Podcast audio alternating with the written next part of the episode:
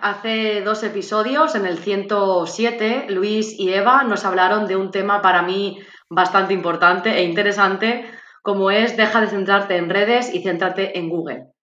Y hoy seguimos hablando un poco más sobre este tema porque venimos a debatir sobre qué hacemos nosotras, cómo lo hacemos, pros, contras, para conseguir clientes, pacientes o proyectos o para que nuestro público objetivo, nuestro target, nos conozca.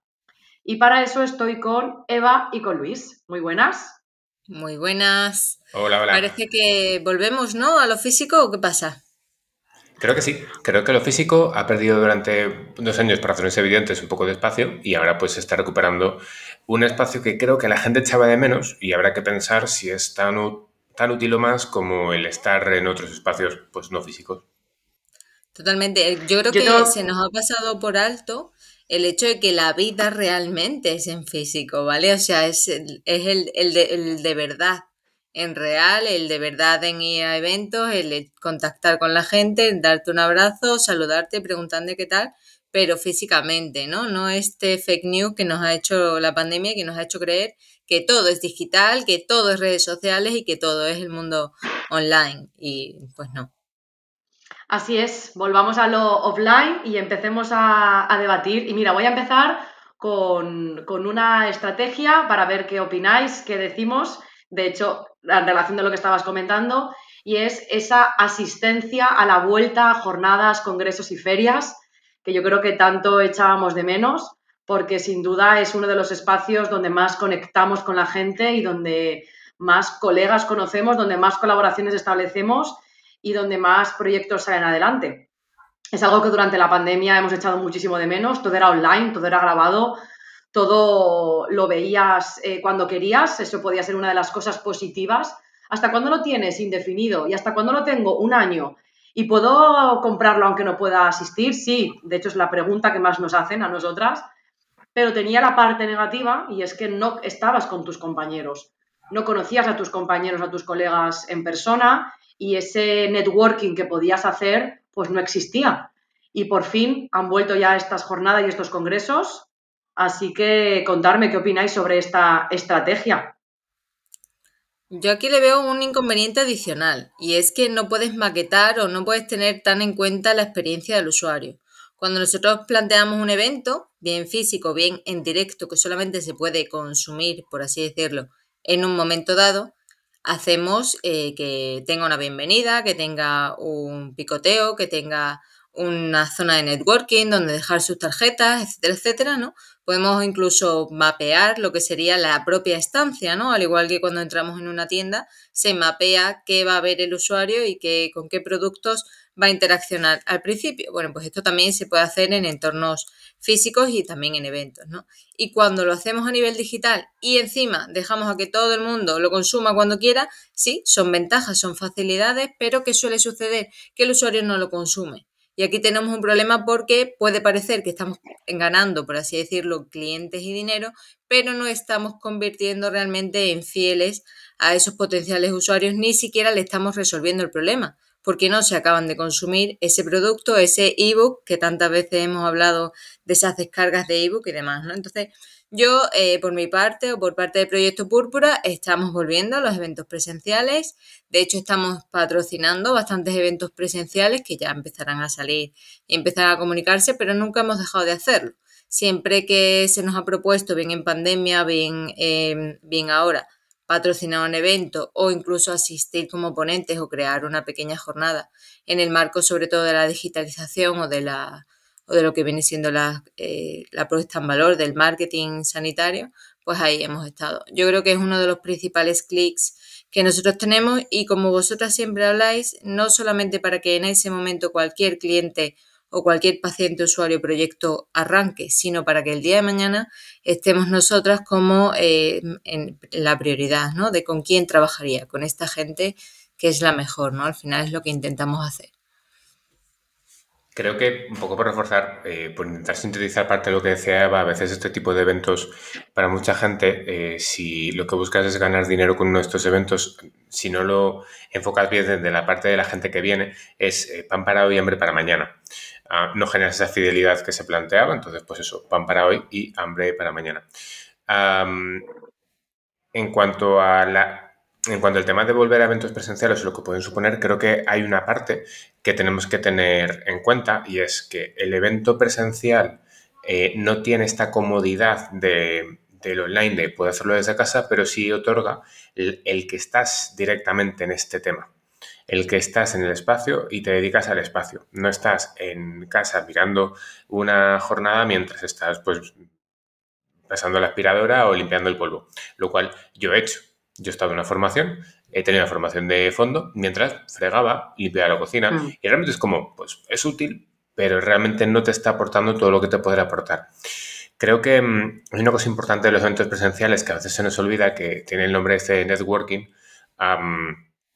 que obviamente una persona que eh, puede pensar es que mi principal fuente de ingresos es eh, la, consulta, entonces, ¿qué tipo de ingresos voy a percibir por acudir a una jornada en la que además me toque gastar el dinero de ir, el dinero de tal? Bueno, es que igual hablas con alguien que te cambie un poco el sistema de trabajo que tienes. Es que igual el hecho de hablar con compañeras que ya tienen ese tipo de problemas, eh, te da otro tipo de lectura sobre la situación. Y mm, yo particularmente, creo que lo comentaba hace poco con, las dos, echo de menos el ir a una formación presencial. Lo echo de menos porque sé que lo, utilizo más, sé que lo exprimo un poco más y sobre todo porque me apetece hablar con gente aleatoria del, ámbito.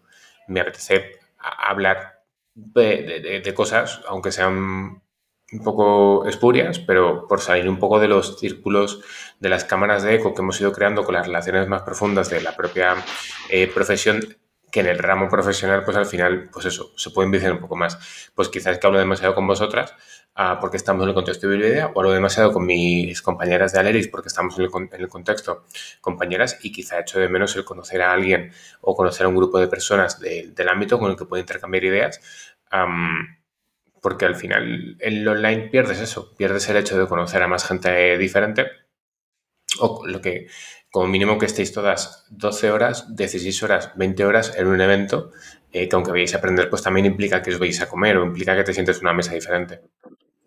Para mí es la parte que a veces creo que se nos olvida. Y aquí pongo una anécdota cuando organizamos el primer cojín, el Congreso de Jóvenes Investigadoras, insistimos mucho en la parte de networking, en la parte de que hubiera talleres, pero también en la parte de que hubiera espacios de, bueno, donde la gente se reuniera, hablase, donde la gente pudiera cruzar ideas, cruzar, eh, cruzarse, cruzarse en general. Y esto creo que fue un acierto, porque lo que nos hemos encontrado con el paso del tiempo es mucha gente que nos decía, oye, qué bien, qué bien que esto se produjo porque me dieron ganas de hacer la tesis o porque me dieron ganas de hacer eh, otra cosa relacionada con el ámbito de la investigación gracias a que acudí a este espacio, gracias a que estuve aquí. Y eso no lo consigue una persona inspirándote desde, desde una, desde una eh, tarima. Lo consigue eh, la gente que, conoces del ámbito, la gente que conoces que va a hacer esto.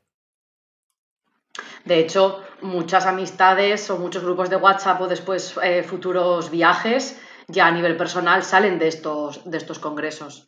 Y una cosa que me gustaría añadir eh, de las jornadas, congresos y concretamente de las ferias es que también tenemos que diferenciar el ir yo a exponer algo o el ir a, eh, a ver qué hay.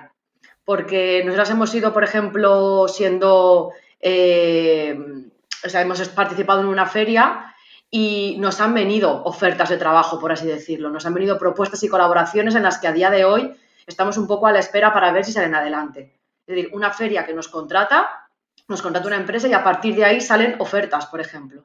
Eso puede ser una vía y otra vía es en la que yo voy a una feria, por ejemplo, un año Ana y yo fuimos a Gastrónoma aquí en Valencia, decir, vale, esta es mi cartera de servicios, si estás interesada, aquí lo tienes. Entonces vas a los diferentes puestos a dejar tu información. Pues con eso conseguimos también un proyecto, porque había gente interesada en manipulador de alimentos, en alérgenos. Entonces hay que saber de qué parte vas. ¿Vas de los que van a preparar algo, le vas a, proponer algo a la persona o vas a recibir ofertas o propuestas de proyectos? ¿Vale? Porque creo que hay que ir bastante abierto en este, en este sentido. Vale, pues totalmente, totalmente, totalmente. Y, una cosa sobre esto, creo que a veces se olvida que el hecho de estar en un espacio también implica que en algún momento tendrás el micro. No para contar tu película, pero sí para conocer a otras personas. No el micro de que de repente vas a hablar delante de la sala, sino que vas a tener la capacidad de contar un poco tu movida. Hmm. Para esto yo recordaría este elevator pitch que hicimos en la primera RAVE, ¿vale? Muy importante tener clara tu propuesta de valor, quién eres y ese call to action de contáctame o eh, habla conmigo después, ¿no? Para que no vayamos con ese miedo de no saber si abordar o no abordar, ¿no? Yo lo que veo sobre todo es eso de me quedo en una esquina, no hablo, no digo nada, no, no me atrevo, ¿no? Eh, al revés, piensa que tienes que perder, ¿no? Eh, ¿Por qué nos da tanta vergüenza a veces presentarnos a otras personas? Y no nos olvidemos también que hay eh, ferias y encuentros de emprendedores y empresarios que no son nutricionistas y ahí puede estar nuestro cliente. Nosotras hemos asistido a, a eventos a las 8 de la mañana, que son eventos de networking de diferentes empresas en las que es cierto que pagas una cuota, pero bueno, hay gente que paga esa cuota. Normalmente las primeras te suelen invitar y tienes a 20 empresarios y emprendedores delante tuyo para ofrecerles tus servicios. Y es una estrategia completamente offline, quiero decir, ahí no hay nada online, de hecho tienen un seguimiento, quién te ha derivado, quién no te ha derivado, cuánto has ganado. Es decir, también planteémonos estas opciones en realidad. Bueno, vámonos a la segunda. Eh, algo que hemos hecho muchísimo desde Neutralia y hay que decir que a partir de ahí hemos ganado muchísimos clientes es bases de datos de todo lo habido y por haber de todos los tipos de clientes que podamos tener. Hemos hecho bases de datos de ayuntamientos, bases de datos de, regidorías de juventud, mancomunidades, empresas, asociaciones, colegios, centros de profesorado, en fin. Hemos hecho un listado, un Excel de eh, clientes a los que nos queríamos dirigir y en ese Excel hemos puesto el cliente, la persona de contacto, el teléfono, el email y luego teníamos un apartado de notas, comentarios para ir anotando cómo iba yendo con cada uno de estos clientes. Desde luego es una de las estrategias offline que más nos ha funcionado desde Neutralia. Hemos hecho mucho trabajo, especialmente Ana, ha hecho mucho trabajo en todo el tema de regidorías, eh, eh, las agencias de desarrollo local, cuando el manipulador de alimentos. Ha habido otras que no nos ha funcionado tanto, como por ejemplo las empresas o los colegios, porque funciona ahí de otra manera. Pero bueno, es bastante interesante hacer este listado, esta base de datos y aquí, claro, aquí tenemos varias estrategias cuando yo tengo hecha la lista de, la base de datos. Es o mando un correo electrónico o llamo por teléfono. Nosotras siempre hemos hecho, siempre hemos ido de mandar un email, pero desde que recibimos la mentoría, Manuel nos decía, aparte de mandar un email, llamar por teléfono, porque el email muchas veces queda en el olvido queda el, ay, no lo he recibido, vuelve a mandar. Ay, es que no me meto mucho. Ay, es que no me lo tienes que mandar a mí, se lo tienes que mandar a fulanito. Entonces, llamar por teléfono para presentaros y decir que habéis mandado un correo electrónico diciendo en qué estáis interesados es muy importante. Y aquí parte el tener una carta de presentación o un argumentario, que le llamaba, eh, de decir, vale, soy fulanita de tal, mi empresa es tal, y esto es lo que te puedo ofrecer. O estos son los beneficios de mi, de mi servicio, de mi producto. Para que en ese momento, en ese mini elevator pitch que tienes por teléfono o por email, pues que la persona sepa quién eres, eh, cómo puede contactar contigo y qué es lo que le estás ofreciendo. Para nosotras, para Neutralia, es desde luego una de las mejores estrategias offline que hemos tenido y la que más nos ha funcionado. Tiene inconvenientes, como es que no te cojan el teléfono, que no te contesten, que no les interese, pero os aseguro y nos ha pasado que si les interesa, os van a llamar. Porque algo que aprendimos es que tienes que estar, y es lo que ha dicho Eva antes, tiene que estar en la mente de tu cliente. Es decir, que cuando digan, hay nutricionistas, ay, a mí una vez unas chicas me mandaron un email, ay, pues voy a ver si contacto con ellas. De hecho, nos pasó hace poco en Moncada, hicimos unas actividades, íbamos contratadas por parte de otra empresa y nos dice la chica de la regidoría, ah, vosotras sois las de Neutralia, ay, yo he recibido un email vuestro, que me lo he guardado por si acaso en la feria participáis. Y es como, anda, pues se acordaba de nosotras. Y esto nos ha pasado muchísimas veces. Que en ese momento, pues ese cliente no nos tenía en la cabeza y después sí. Así que bueno, tiene sus contras, pero para nosotras la verdad que tiene muchos pros. Sí. Aquí, aquí, sinceramente, yo cuando he ejecutado ese tipo de acciones, mal. O sea, un total de cero respuestas. entonces, que mucha paciencia, ¿eh? Claro, que es, acaba siendo frustrante porque la incertidumbre de si lo han recibido o no lo han recibido, contestan o no contestan, al final es una putada. En cualquier caso, em, lo que sí que a mí me ha venido bien un poco en esta línea, no tanto de hacer el mailing para que le llegues a la gente es lo que llamo ladrillo en la puerta. Si seguramente a nosotras de forma individual nos cuesta abrir ciertas puertas, pero si hay alguien que te pone un ladrillo en la puerta para que te cueles, igual es más fácil. por ejemplo, si conoces a, eh, si viene a tu consulta la persona que trabaja en X asociación y, oye, ¿cómo, pues, ¿cómo que hiciéramos cosas juntos? Pues sí, pues mira, ponme, ponme en contacto. Eso sí, el correo es muy fácil, todo el mundo manda, correos. Si no te entra en spam, seguramente se llega a una, bandeja, una bandeja de correo donde la gente al final pues, recibirá 20, 15, 80 correos similares que igual le interesan menos 50 la mayoría y te lo comes de un borrar todos o vaciar todo. Entonces, esa ventaja del teléfono, esa ventaja de poner piel, siempre es importante. Humaniza, creo que aquí estaremos de acuerdo. Es decir, yo no estaría de acuerdo como tal en crear las bases de datos para mandar ese contacto no, no, me parece una buena estrategia, una estrategia que realmente vaya a dar el tiempo o vaya a dar eh, la rentabilidad por el tiempo que se está utilizando, pero siempre con el poner piel. Es decir, con el contactar, con el poner, llámalo poner la, una piedra a la puerta, llámalo contactar con alguien del, ramo, llámalo eh, conocer a alguien que está metido en, el, en, el, lo que es el engranaje. Pero creo, creo que es importante que siempre busquemos ese contacto humano. Puede ser un teléfono. A mí particularmente me parece que a mí, a mí, a mí, Luis, me molestaría si me llamasen es como, yo también es verdad que contesto todos los mails y miro todos los mails todos los días, entonces quizá no soy el mejor ejemplo, pero a mí me molestaría, es como, eh, mira, o sea, no tengo ningún tipo de necesidad de, contestarte por teléfono cuando me lo has mandado por escrito, cuando te he podido contestar, pero es verdad que cuando queremos eh, llegar a un cierto ámbito, el que tener a alguien que está dentro facilita, si no te abre ya directamente la puerta, eh, a poder llegar al 100%. Aquí también hay que tener muy en cuenta las diferencias entre el B2B y el B2C. ¿vale? Es decir, no es para nada eh, fácil hacer un abordaje business to consumer, es decir, a un gran público eh, final, ¿no? Por así decirlo. O sea, no vamos a ir a conseguir micro eh, pacientes, micro clientes en un abordaje telefónico, porque normalmente el coste-beneficio, como estábamos comentando, es mucho mayor pero cuando se trata de business to business, de una empresa con otra empresa, de Neutralia con una colaboración, de Codinukova con otra colaboración, de Aleris con tal, normalmente sí que suele ser más fácil porque entran en juego los papeles empresariales, ¿vale? Entran en juego, digamos, los roles que son más mm, directivos o más mm, a nivel de partners, colaboraciones, etcétera, ¿no? Creo que debemos mirarlos de forma distinta porque no es lo mismo que te llame Telefónica para eh, venderte un nuevo servicio, un nuevo producto, que que te llame alguien de tu sector para ofrecerte una presunta colaboración que finalmente podría convertirse en un servicio que te vayan a ofrecer, ¿vale? Dentro de ese marco.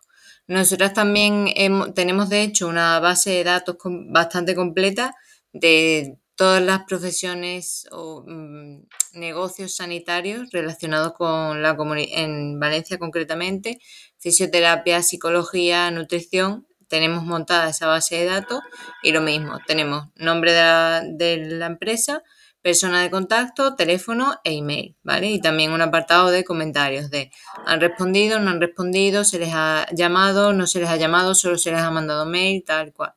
¿Os acordáis que tuvimos una comercial, ¿no? Específicamente dedicada a esto. Bueno, pues yo mm, juraría que eh, simplemente es porque creo que no nos fue del todo bien, porque, precisamente porque, bueno, pues porque por distintas, quizás no estaba lo suficientemente formada o quizás no conocía lo suficientemente al sector, pero cuando lo he hecho yo concretamente, sí que han salido colaboraciones. No porque sea yo, sino porque creo que tenía mucho más clara la propuesta de valor y la forma de vender, ¿no? Eh, en la empresa, la marca o saber perfectamente qué es lo que nosotros aportamos del resto de personas. Creo que lo que decía Laura del argumentario, del, del tener esa, esa base de cómo te vamos a ayudar los beneficios y características de nuestro servicio, es básico porque la gente lo que quiere reconocer es eso, es que has venido tú a resolverme a mí. Porque claro, la gente cuando tú le llamas o cuando tú le mandas un mail piensan que es un que es eh, directamente un venme a comprar, un te ofrezco un producto. Realmente nosotros no nos dedicamos a ofrecer productos o servicios, no, nosotros nos, nos enfocamos o debemos comunicar que eh, lo que hacemos es ayudar a la gente y resolver problemas en base a ciertas necesidades que tienen, ¿vale? O sea, hay que tener siempre el foco puesto ahí, porque si no, me podréis decir, ya, pero eso es enmascarar el capitalismo. Mm, puede ser, ¿vale? puede ser, sí, sí soy. Pero eh, no es lo mismo comunicarlo desde esa cercanía y desde decir, si me necesitas ahora me compras, sino aquí voy a estar, este es mi teléfono de contacto o este es mi email, cuando lo necesites hablamos, que intentar que esa persona en ese momento te llame, etcétera, etcétera, ¿no? Creo que, que son propuestas completamente distintas y que tampoco no es la utopía o la única forma. Y aquí tenemos que tener en cuenta que el mailing sigue siendo online esto, ¿eh? O sea que aunque nos pueda, estamos hablando de estrategias offline, el mailing y el teléfono también sigue siendo una estrategia online. También sigue partiendo la base, digamos, de la tecnología, ¿no? ¿Alguna vez os habéis ido físicamente, porque nosotros sí que lo hemos hecho, nos hemos ido físicamente a las tiendas, a los espacios, a los, em, a los centros sanitarios a ofrecer nuestros servicios? ¿Vosotros lo habéis hecho alguna vez? Lo hemos hecho, pero una vez ya hemos establecido el contacto, por teléfono o online. No hemos ido puerta a puerta a llamar directamente, porque hemos tenido la opción de poder contactar con tanta gente que estar toda una mañana visitando sin haber previamente tenido una cita o haber hablado por teléfono, eso no lo hemos hecho. No. Yo sí, pero se me da bastante mal. de todo lo que habéis estado comentando, eh, yo creo que también todo esto depende un poco del modelo de negocio de cada uno. Es decir, nuestro modelo de negocio se basa en que una vez a la semana Ana y yo tenemos esta tarea. Es decir, esta tarea de conseguir nuevos clientes, de conseguir nuevos proyectos y por tanto parte de la semi-estrategia offline-online, vamos a quedarla así esta, de tener un Excel en el que están todas nuestras oportunidades, todo nuestro seguimiento de clientes. Tenemos otro Excel de lo que estabais comentando, porque Luis comentaba de, pues tengo en la consulta un paciente que me puede ayudar a otra persona. Eso se llaman prescriptores. Es muy fácil entrar a una empresa o a cualquiera de los clientes con un prescriptor. Esa persona que te ayuda. Oye, yo conozco a Luis que hace no sé qué.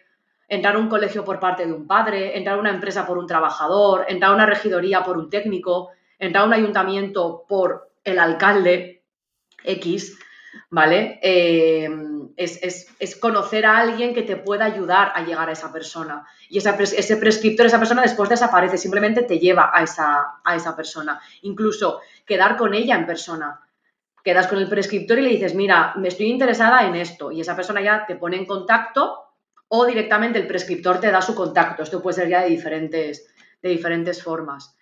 Es cierto que esta tarea de la base de datos, de llamar por teléfono o incluso ir en persona o de mandar un email, es frustrante. Y caro. Sí, caro de tiempo, porque lleva mucho tiempo. Claro, claro.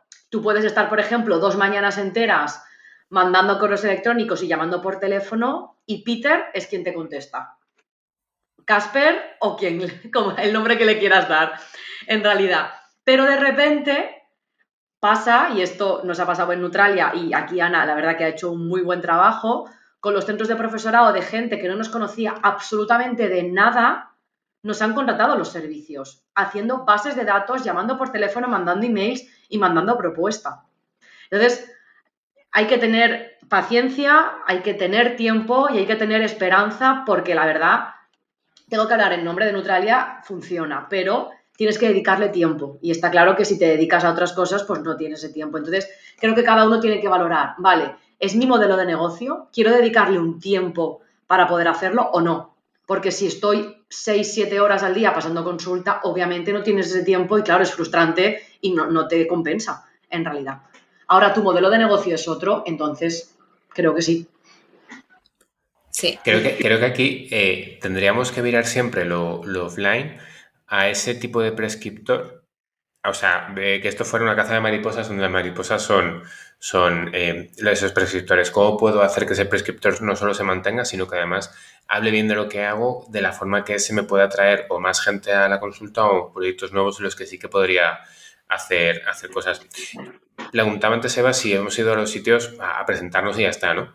Yo sí que en alguna ocasión, pero reconozco que por vergüenza se me da fatal. O sea, si yo no antes no tengo un mínimo contacto, un mínimo conocimiento lo que voy a ver, a quién voy a, con quién voy a mm, hablar y tal, lo paso realmente mal. Pero realmente mal, quizá ahora lo diría de otra forma, pero yo que soy de esas personas que siempre como que me ha dado vergüenza eh, pedir algo a camarero, aunque estos últimos años pues lo he trabajado, Mm, lo, vamos, realmente mal. Entonces, cuando siempre he entrado en un espacio donde ya conocía al menos a una persona o que esa persona ha conseguido que esa reunión se produzca, mi, estado, o sea, muy cómodo, como si estuviera en mi casa. Obviamente guardando ciertas formas, pero con muchísima, muchísima comodidad.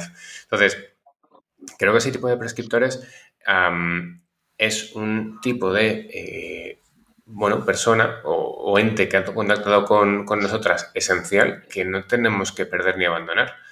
entonces, la pregunta es, ¿cómo llegamos, cómo, cómo podemos potenciar esas líneas de trabajo a partir de prescriptores?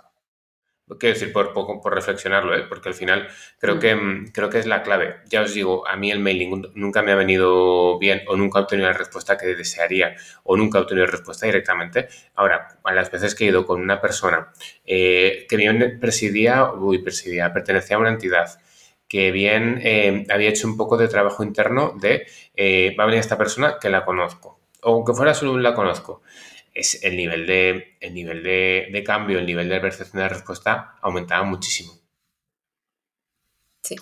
Nosotras, por ejemplo, o sea, aparte de esto, quería comentar también que, claro, no es solamente llego y chimpum, mata y no sé nada de ti, o sea, no es lo que dices de llego a un espacio y no sé con qué me voy a encontrar, ¿no? No.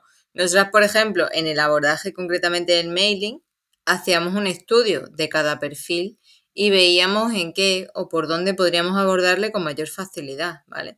Bien porque su web mm, fatal, bien porque no la tenían, bien porque algo de algo legal o algo de cookies no lo tenían bien implementado, bien por eh, sus redes sociales, el marketing, el posicionamiento, etcétera, ¿no?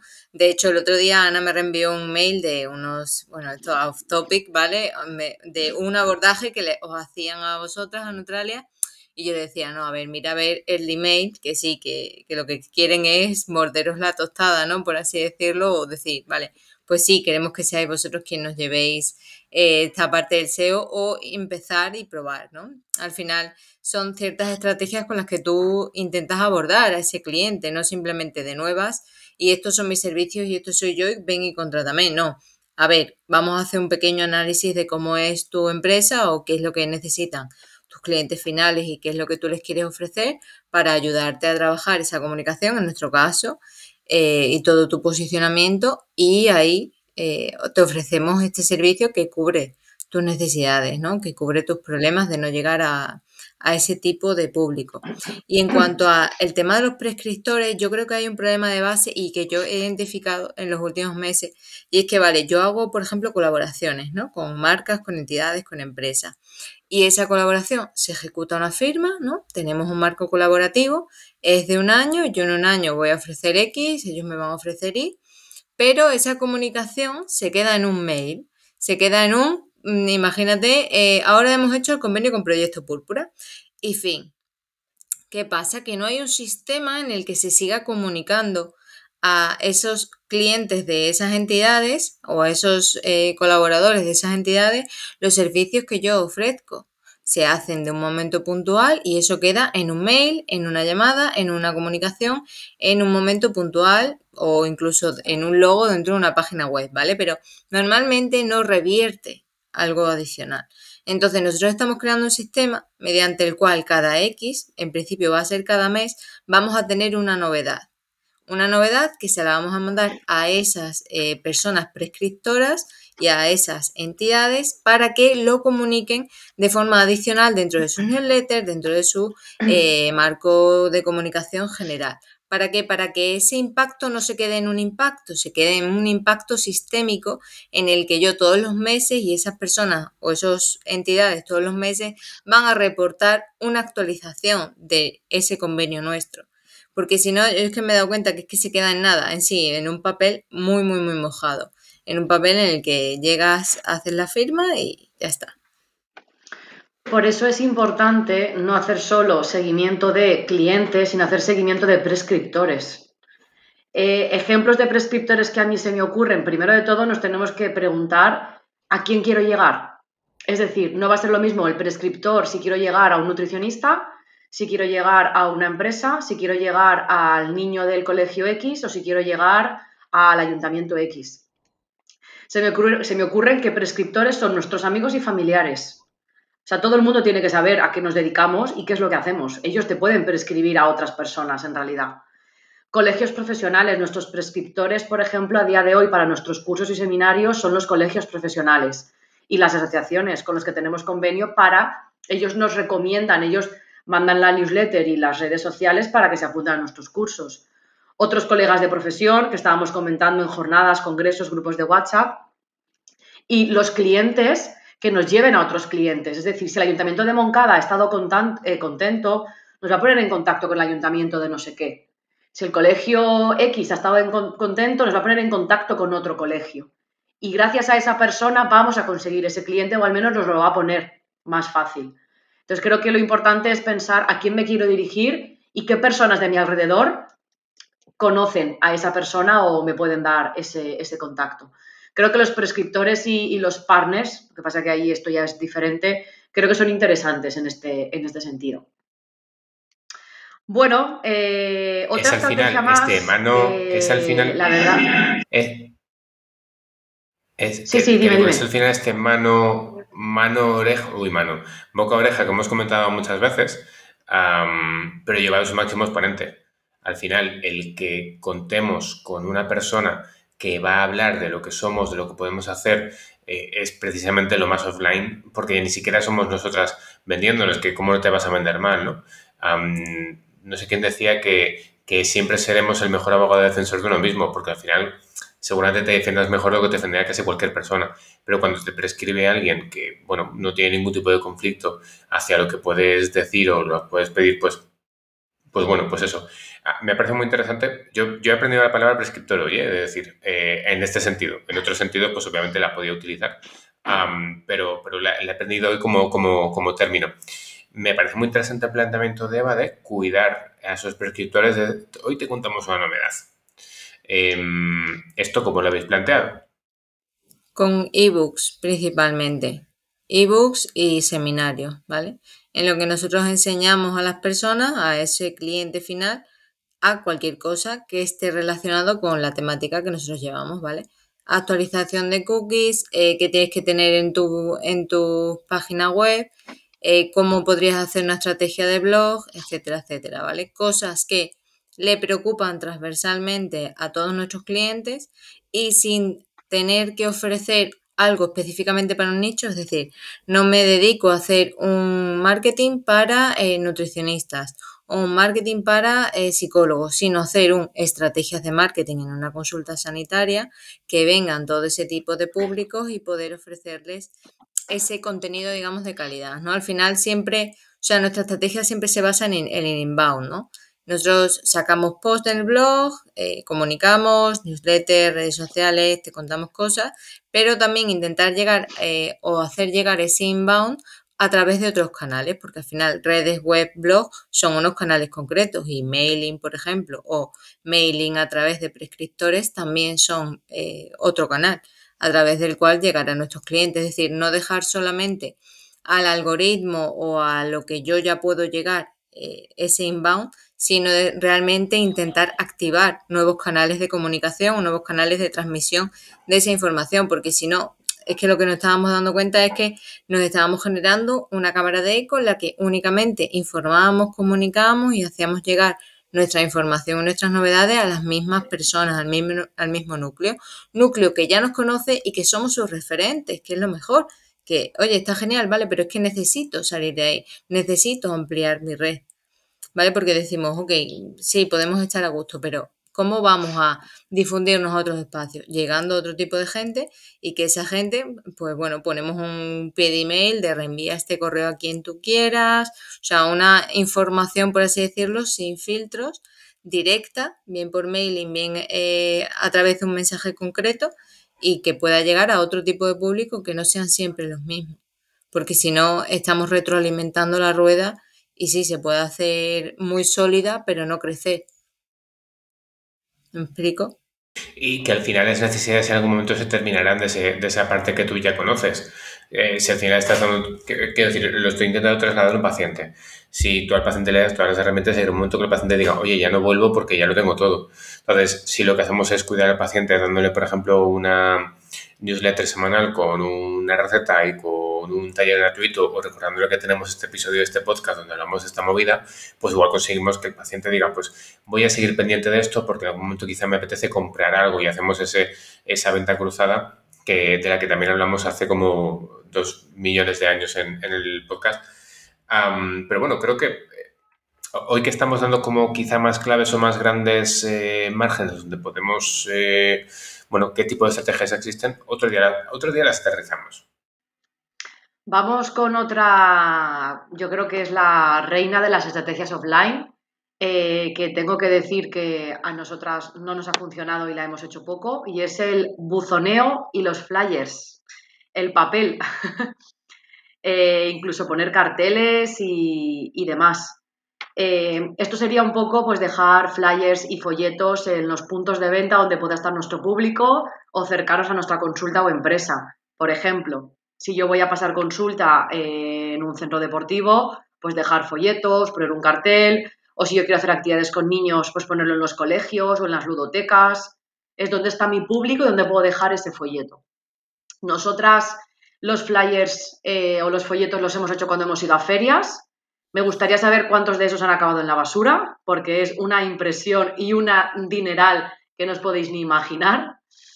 Pero bueno, eh, es otra estrategia más. Yo creo que cada uno tiene que ver si le puede servir o no y cómo. Y si su público es el público que lo va a consumir. Si pienso en una personita como es mi hermana, Ana coge todo tipo de flyers y folletos y ahí no hay ningún problema, pero claro, no todo el mundo es Ana. Eva también. ¿Qué opináis? Aquí también, Ana también. Puedo decir que Eva, Eva también los coge todos. Pues Ana le flipan. Eh, ¿Qué opináis del buzoneo, flyers, folletos y demás? Porque ahora. Antes. Eh, ah, un momentito. Ahora hablaremos de lo que son en el metro las pancartas y los carteles grandes, ¿vale? Me estoy refiriendo a carteles tamaño folio o, o de folletos y flyers. ¿Qué opináis? Antes de, iniciarnos en esta, meternos aquí, voy a dar un dato. Yo esto, voy a poner un poquito el pin, como profesor de nutrición comunitaria, debo decir que el cartel barra folleto es la estrategia de, nutrición comunitaria o de general salud pública ah, comunitaria más utilizada y a la vez la más inútil. Porque la gente ve un cartel y le dura 0,3 segundos en la cabeza. Ahora bien, si este cartel o este folleto es una pancarta, la gente se queda con la cancioncilla. Quiero decir con esto que a la gente cuando ve un cartel eh, es como pues ok, gracias a tu casa. No, la gente no hace referencia a este cartel, es la estrategia donde más pasta se invierte, la más utilizada y la más inútil. Sin embargo, cuando ves un cartel que es realmente una pancarta, por ejemplo, albocatas en sebata, que es, esto es en valenciano, que esto quiere decir en castellano, al, sin bata, básicamente, la gente se queda con la copla y la gente se quita la bata para ir al bocata porque básicamente dice, hostia, es verdad, no había caído. Es decir, cuando transformamos la cartelería en pancartas, es decir, en proclamas que se puedan difundir de forma rítmica, la gente se queda muchísimo con la idea. Ahora, simplemente lo que tenemos que hacer es poner campaña, o sea, hacer campañas basadas en carteles o en folletos blandos. Tenemos que hacerlos de forma un poco quizá más agresiva o más que lleve esta cancioncilla a que sea reconocible como himno. ojo, lo que pasa es que para esto pues tienes que hacerlo, pues eso, que, sea fácil, rápido, que se intuya con un trazo, bueno, esto de la parte quizá eh, Eva ya lo, ya lo sabe mejor, pero quizá con un dibujo fácil, pero mm, todo lo que son carteles, folletos, mal, pero pancartas, mejor. Sí, yo aquí añadiría, o sea, obviamente eh, un cartel de Mm, eh, como cuando como, mm, blog sobre nutrición, fin, o sea, no, ¿vale? Yo creo que el principal problema es que no se sabe hacer, la gente no sabe hacer cuando ejecuta un cartel que haya una activación, que la llamamos en marketing, ¿no? O sea, cuando nosotros hacemos un evento, lo que buscamos es la activación de un producto en un sitio o que ese cliente vaya a otro lugar, ¿vale? Normalmente los, carteles se quedan en, en contenido informativo, contenido plano, contenido de lo que tú dices, ¿no? De un mensaje obvio tenemos, necesitamos mensajes y necesitamos comunicar con cartelería y con, eh, digamos, eh, bocetos, ilustraciones, eh, que la gente se, que empatice la gente con ese insight, ¿no? Ese concepto, que, puedan empatizar y decir, vale, yo me encuentro ahí o yo soy de esas personas, ¿no? os puedo poner un ejemplo.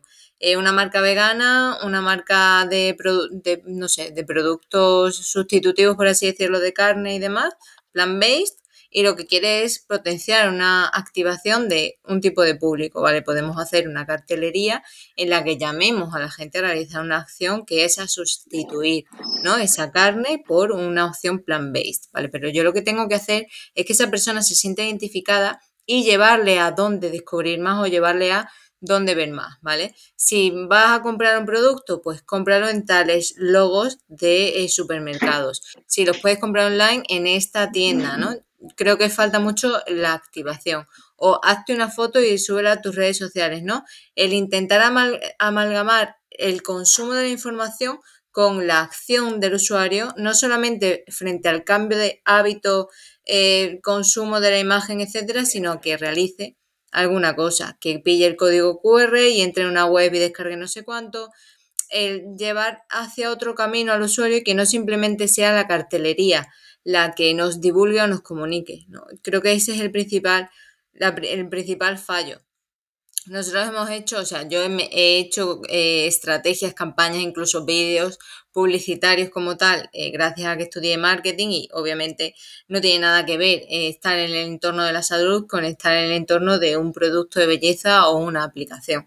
¿Vale? ¿Por qué? Porque hay que cogérselo todo con mucha pinza, hay que tener mucho cuidado con el entorno de la salud, tener en cuenta eh, un montón de detalles frente a cómo te comunicas, al tono que utilizas, a no ser agresivo, a no tratar la salud y mercantilizarla, que flipas. Entonces, son muchos peros los que hay que poner o los que se ponen delante de un cartel comercial de una empresa de nutrición o de una empresa de psicología o de fisioterapia para conseguir nuevos pacientes, ¿vale? O sea, no puede ser un ven a visitarnos, estos son nuestros servicios, ven y adelgaza. ¿vale? Vamos más allá, vamos a, cómo ese cliente quiere sentirse, a cómo ese paciente necesita verse el día de mañana, ¿no? Nos proyectamos ahí, en esos sueños o, intentos de, de, realización de esa persona dentro del entorno. Que puede parecer un poco así utópico, pero es que estos son los insights que se comunican en marketing y los que, de los que bebe cualquier campaña publicitaria, ¿vale? El gran ejemplo mm, o uno de los ejemplos más reconocidos, yo creo que por el entorno también sanitario, podría ser Eura, ¿no? Con esta revolución plant-based o, por ejemplo, DAV, que tengamos o no, eh, obviamente, disonancias con ellos, fueron las primeras, eh, fue la primera marca que puso encima de la mesa a nivel comercial cuerpos diferentes eh, dentro de su estrategia de, de publicidad, ¿vale? Entonces, bueno, aquí hay que tenerlo un poco, pues eso, con pinza. Nosotros en nuestro caso, allá hablaba con esto con mi padre, ¿vale? Porque, hola, ¿qué tal? Eh, somos agentes digitalizadores, soy la primera en saberlo. Y bueno, hablaba un poco con mi padre, pues eso, con vamos a empezar a hacer micro territorios, vamos a centrarnos un poquito también en los SEOs locales, en los posicionamientos locales, y bueno, vamos a abordar pues lo que tenemos más cercano en primer lugar, que son nuestros pueblos o nuestros, nuestros espacios, pues Alcoy, eh, Don Benito, ¿vale? Pues nuestros territorios. Y a partir de ahí, pues iremos o seguiremos con otros entornos, ¿no? De cara a no ponernos, digamos, techo a nivel de Valencia, porque obviamente la competición o, la cantidad de competidores que hay en Valencia no es la misma que hay en Don Benito o que hay en Alcoy, ¿vale? Ni la cantidad de niveles eh, y de proyectos a los que podríamos llegar. Entonces, bueno, eh, hablaba con él concretamente sobre este tema de la cartelería, de hacer eh, las típicas tarjetas y demás, porque sí que a nivel de a nivel local, pues yo conozco bastantes empresas, proyectos y demás que a las que podría decirle, oye, toma mi tarjeta, toma esto, toma lo otro, el contacto, ¿no? Pero lo que decía, no hay una activación. El otro día nos planteábamos también, el, tenemos una colaboración ahora con varios varias entidades y eventos físicos y nos decían, ¿queréis incluir algo en el merchandising? Y yo decía, pero algo tipo dossier promocional, no, o sea, yo no quiero eso. Yo quiero que tengan una tarjeta con un código QR donde se puedan descargar eh, cuatro libros de información o un, o un concepto o puedan ver un vídeo que realmente le enriquezca a esa persona, no simplemente se lleve cualquier cosa, ¿no? No, no planteo una colaboración de ese estilo porque, como decíamos, sí, yo me lo traigo a casa, Luis, pero yo luego lo dejo ahí en la nada y luego hay alguien que tiene que tirarlo. Totalmente, totalmente. Al final es una cosa que eh, no se utiliza tanto como, como realmente eh, quizá querríamos utilizar, pero en el fondo, mm, bueno, pues ahí está. Total.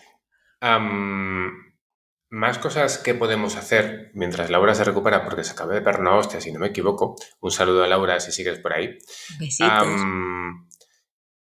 porque eh, planteabas ahora, ahora esto, el cómo llegar siendo. Pero bueno, es que tú al final ahora tienes una capacidad que quizá otras personas no tienen, eh, por el hecho de que tienes, eres agente digitalizador. Sí, pero aunque yo sea ahora agente digitalizador, ya, no va a cambiar eh, nada lo que hacías, solo que puedes hacer ciertas ayudas. Efectivamente, puedo acceder a ciertas ayudas. También tenemos, digamos, el sobreesfuerzo que hacer, porque obviamente esto no se cobra ahora, se cobra a largo plazo. Y, pero sí que tengo, digamos, una misión y es ahora sí eh, darnos a conocer y ayudar a quien no se podía permitir eh, nuestros servicios, que es nuestro objetivo. Al que se nos puede permitir, lo vamos a seguir manteniendo. De hecho, lo seguimos recepcionando. Esta misma mañana he tenido una reunión con un proyecto que se vienen cositas muy distintas y es que es a nivel gastronómico y me encanta porque es algo distinto, ¿vale? Es ya ver que todo ese techo de nutrición que teníamos o de profesión sanitaria relacionada con la nutrición dentro del proyecto Púrpura, pues se va limando y vamos intentando llegar a otro tipo de público y consiguiendo otros proyectos que no son siempre los mismos, que no es que me aburran, sino que al final yo también interpreto que, no hay una capacidad, una, un gran margen de crecimiento también para mi equipo. Yo no puedo tener a Alexia solamente haciendo brandings de Nutris, no puedo tener a Rebeca solamente planteando estrategias de comunicación, que sí que podríamos ser los mejores en ese sentido, por supuesto, pero es que me apetece que ellas también y que Javier se desarrolle en otros ámbitos, incluso a mí me apetece mucho descubrirlos, porque creo que tenemos potencial de agencia, no solamente dentro del sector de la nutrición, ¿no? Y como, bueno, eh, como eso, pues también podríamos hablar de los medios locales, de la publicidad, bueno, de la publicidad local, de lo que implica a nivel local y bueno, el ejemplo de Eli que acaba de sacar ahora su propia, bueno, como una noticia, ¿no? En Diario Vasco, pero también, por ejemplo, en Alelí se ha hecho algo similar con la zona de, con la zona de Palma. Claro, quizá hay zonas de este país que no es tan eficiente la publicidad que se hace en Instagram o que se hace en Facebook o que se hace online como la que se puede hacer online en un medio de comunicación que la gente compre, un medio de comunicación que la gente lea o incluso en una radio en una red local, me refiero, no en, no en RTV, por lo que sea. incluso, incluso creo que cuando hablamos de ese tipo de estrategias, eh, parece que podemos como obviar la parte online, pero creo que, por ejemplo, ha habido una cosa que se ha quedado que son los códigos QR.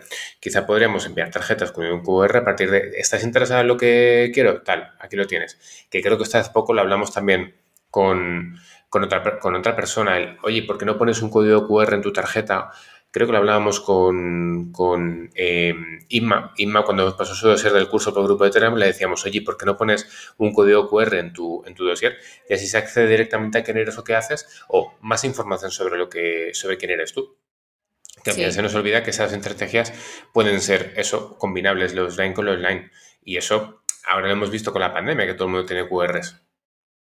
Y ahí es realmente donde le sacas un provecho. Porque yo lo que también interpreto, lo que veo mucho de la gente es, ay, quiero hacer SEO, ay, quiero hacer public, ay, quiero hacer tal. No, la solidez de una estrategia viene en ella misma, en una estrategia que combine diferentes canales, diferentes formatos y diferentes espacios. No solamente el online, no solamente la newsletter, no solamente unas redes sociales, no solamente a cliente final. No, no, no. Juegan distintas bandas, ¿no? Lo de poner diferentes huevos en, en, una, en distintas cestas pues tanto a nivel de negocio como a nivel comunicativo. Tienes que jugar varias, eh, varias estrategias para ver, primero, cuál es la que es más útil, más rentable, ¿vale? Para saber dónde insuflar esfuerzo y para probarlas. Porque hasta que no las pruebas, hasta que no sabes lo que es enfrentarte a ellas, no sabes si realmente va a ser rentable para tu proyecto, ¿no? Porque te estás basando en lo mainstream del negocio o en lo mainstream del mercado, pero igual es que a ti te funciona. No vamos a ver, no vamos simplemente a decir, ah, como a mi prima le funciona la dieta, vamos a utilizarla nosotras. ¿Qué es lo que estamos haciendo? Ah, no, las redes sociales son el principal canal de, captación de nuevos clientes y pacientes. Puto mentira, eso se lo inventó alguien un día y ya está, ¿vale? Y, y dijo, pues hay que dar eso. ¿Por qué? Porque sí, porque nos dan más visibilidad, porque llegamos a un público más grande, porque se generan comunidades grandes, se puede ejecutar una influencia importante dentro de un sector. De hecho, tenemos movimientos súper grandes eh, también en el entorno de la nutrición que han cambiado los estilos de vida de la gente. Ahora bien, eh, lo que no podemos pretender es que simplemente eso sea, eh, bueno, pues nuestra estrategia o nuestra única estrategia, por el que el momento en el que nos pete Instagram, se nos caiga la cuenta o nos la roben, como ha pasado a muchísima gente, nos hemos quedado sin canal, nos hemos quedado sin seguidores y sin el sitio donde conseguir nuestros clientes y pacientes. Y eso es un problema de seguridad del negocio y de sostenibilidad del mismo. Y ahora que planteas el tema de seguridad, creo que una de las cosas que también tenemos que tener en cuenta con el tema del offline, o al menos que yo me planteo, es, eh, planteabas, ¿no? La solidez de la estrategia. y el quién hace esto. Digo, digo porque ah, yo no me veo siendo comercial. Ahora me veo dando una charla o me veo en consulta ganándome una persona no veo a, Laura, por ejemplo, eh, dando una charla clínica para eh, pacientes, o sea, para, no sé, para personas de medicina en sala en hospital, pues porque quizá no tiene experiencia para esto. Pero si al final cogemos quizá lo que se le da bien a cada uno y potenciamos ese tipo de estrategia offline, alguien que sepa vender un poco mejor puede estar en la parte de ventas, o alguien que sepa eh, las capacidades de un negocio podrá estar en la parte económica o alguien que sepa cómo transmitir o cómo hablar mejor con un perfil concreto de población podrá hacerlo mejor. que, ya no es solo la solidez de la estrategia, porque la, estrategia puede ser de puta madre, pero si no sabes enfrentarte a lo que tienes que hacer, no sabes o, no se te da bien, simplemente porque yo reconozco que a mí todo el tema de estrategias offline, a mí se me da un poco mal. Incluso el contacto social a veces se me da un poco regulero porque como no me sé reír, como no sé sonreír, la gente piensa que, soy un borde y es como, no, no, no es que sea un borde, es que no sé sonreír, simple y llanamente. Entonces, no es que esté siendo un borde, sino que mi, ceño está fundido por lo general y lo máximo que espero sonreír es, no sé, una curva de 87 grados, eh, porque es lo que hay. entonces, puede que parezcamos, según nuestros perfiles, diferentes formas de lo que queremos transmitir, entonces ya no es solo la solidez de la estrategia, sino quién hace o quién ejecuta esa estrategia. Aquí hay que jugarla, que yo esto no lo he hablado con Eli todavía, pero aquí hay que jugarla a te voy a dar una noticia, te voy a dar un dato, te voy a dar algo que tú vas a consumir como información. No para promocionarme a mí, no, no, no, no. Vamos a hablar de lo que pasa en el entorno X, vamos a hablar de lo que pasa en el entorno Y. Publicita ese concepto, esa información que yo te estoy dando, que obviamente aquí es un trabajo también de elaborar la nota de prensa, etcétera, y yo te pongo la info por así decirlo, ¿vale? Así es como hay que entrar, digamos, a medios de comunicación, por así decirlo, sin directamente pagar pasta, ¿no? Porque claro, es distinto. Y luego también hay que tener en cuenta las tasas, esto hay que analizarlo. No es lo mismo un periódico digital, un medio físico y demás, y la comunicación que hagas en eso, pues tiene que ser distinta. Obviamente en un, un periódico no puedes poner un enlace, ¿vale? Lo vas a poner en un medio digital, en un periódico físico tendrás que poner un QR o poner tu página web. Pero que hay gente que eso se le dice, ah, pues yo te pongo la información y ya está. No, no.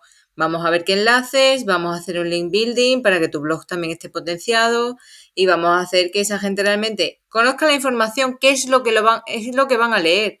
No mm, eh, nuevos servicios web de Proyecto Púrpura. No, porque es importante la digitalización dentro del mercado de no sé qué o no sé cuánto, o cómo es la tendencia del consumo de eh, contenido sobre salud y estilo de vida en redes sociales. Pues ¿quién nos da esta información? Proyecto Púrpura. ¿Por qué? Porque contrata. ¿Sabe? Hay que jugarla para que no sea una venta como tal, sino que realmente estemos ayudando y comuniquemos eso a la gente. De hecho, eh, yo no soy buen ventas, se me da muy mal vender y venderme, pero sí que sé dar buenos titulares. Y es precisamente un poco eh, con el tema de los datos que planteaba Eva. Al final a mí me ha enseñado esto enfrentarme a medios de comunicación. Eh, hacer un curso de formación de portavoces, estudiar siete años teatro, pero sobre todo el, tema de formación de, portavoces me ha dado mucha, pie la frase contundente, incluso una cosa que a veces hemos comentado con el tema de los tonos aquí, ¿no? e igual estás dando un discurso que es muy monotemático y al ser monotemático la gente como que se pierde no es capaz de cogerlo. El cómo fluctuamos con la voz, que creo que también hablamos un día de, esto en un podcast, e, es importante y, quien sabe hacer eso sabe colarla bien. Y no necesariamente el, eh, para venderte, sino para colar la idea. Y cuando cuelas la idea a veces creas una necesidad. Considero, sin saber yo nada de todo esto. Pero es que justo, justo hoy eh, se ha publicado una entrevista que me hicieron hace poco en la agencia EFE y precisamente me ha escrito la gerente del colegio para decir que voy a titular. Claro, yo ya imaginaba que se iba a ser el titular cuando, cuando, sale, la, cuando sale esto, ¿no? El titular en concreto, justo lo he cerrado, pero era algo así como, eh, si no es ahora, ya no atajaremos la obesidad infantil. Eh, si no se ataja ya la obesidad infantil, quizá no tenga solución. Claro, es una idea como muy directa, muy de... Mm, de, bueno, de clickbait, pero es al final lo que cuando el periódico te contacta para hacer una entrevista lo que buscan. Un titular fácil que haga que la gente les lea más, porque también depende su negocio de eso. Entonces, lo que pasa es que cuando entras ahí, pues ya entramos en temas de obesidad infantil, en la necesidad de nutrición en hospitales, es decir, ya cuál es la idea, pero eh, eh, el título es el, caballo de Troya. Pues un poco eso también en las reuniones offline. ¿Cuál es la idea? Infectas la cabeza de la persona con esa idea y a partir de ahí ya es mucho más fácil entrar. Pues vamos a ello, a las calles, a las calles. Al siguiente hablar de estrategias, va.